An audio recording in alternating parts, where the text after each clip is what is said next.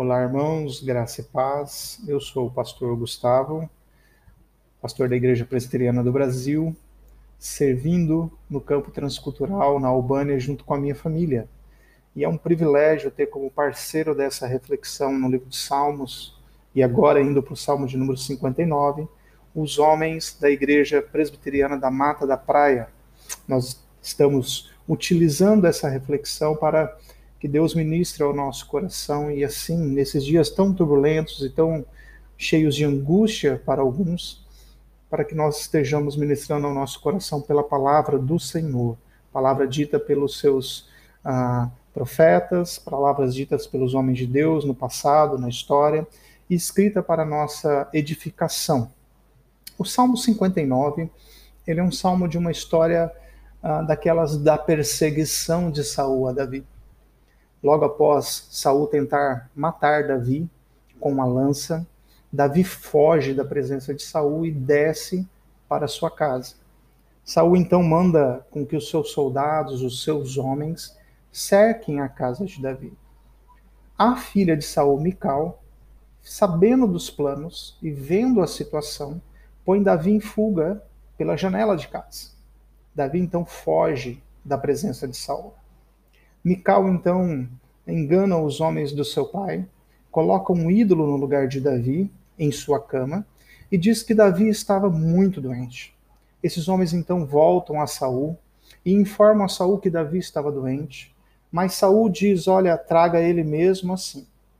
Traga-o porque eu quero matá-lo, eu quero tirar a vida de Davi."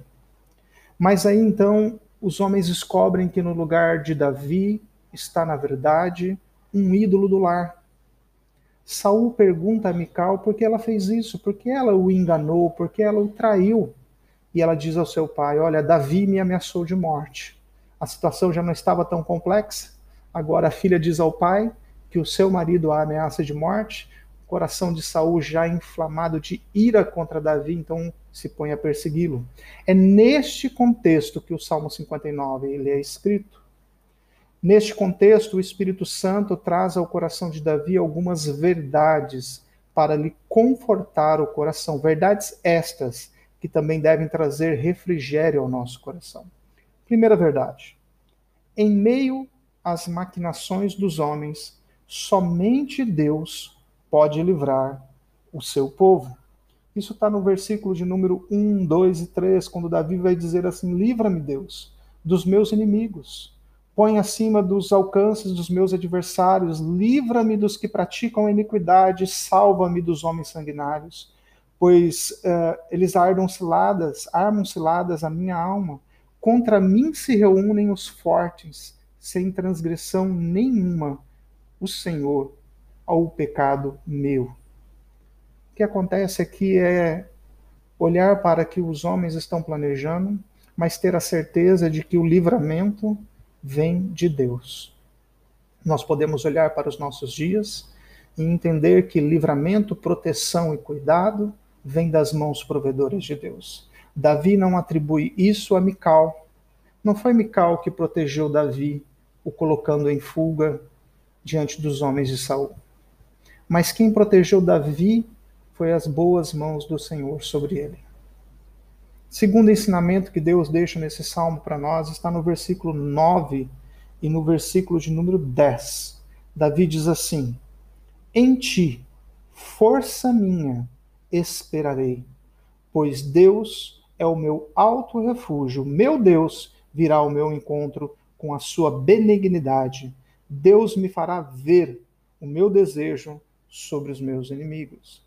O segundo princípio é que Deus é o lugar seguro onde o seu povo deve se refugiar até que passem as calamidades.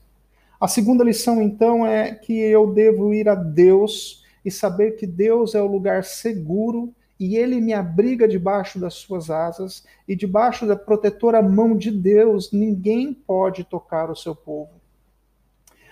Nossa vida, do início ao fim, em sofrimentos e vitórias, em angústias ou em um coração jubiloso tem a ver com Deus, com a sua mão protetora, com a sua mão que providencia para os seus filhos o seu cuidado paternal.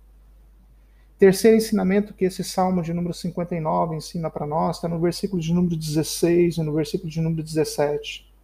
Quando Davi vai expressar júbilo diante de Deus, dizendo assim: Eu, porém, cantarei a tua força. Pela manhã, louvarei com alegria a tua misericórdia, pois tu me tens sido alto refúgio e proteção no dia da angústia. A ti, força minha, cantarei louvores porque Deus é o meu alto refúgio, é o Deus da minha misericórdia. Terceiro princípio que esse salmo ensina para nós é que Deus é a razão de todo louvor. É a Ele que expressamos o louvor por Ele ser o Deus todo-poderoso. Ele é o louvor que é expresso em alegria, ele é o louvor porque ele usou de misericórdia para conosco, e Davi está dizendo isso porque ele usou de misericórdia para com ele. Usar de misericórdia é reconhecer a nossa situação diante de Deus. Deus não usa de misericórdia porque nós merecemos dela. Deus usa de misericórdia porque nós não a merecemos e somos pecadores ante aos seus olhos. Mas Deus sendo bondoso, resgatador do seu povo, cuidador das suas ovelhas, nos chama para um relacionamento com Ele que expressa o seu cuidado e para vivermos o seu cuidado dia após dia. Um louvor a Deus é por aquilo que Deus é. Ele é um refúgio e ele é proteção. Refúgio porque no dia da angústia eu posso correr para ele. Proteção porque ele me guarda de todos os meus adversários.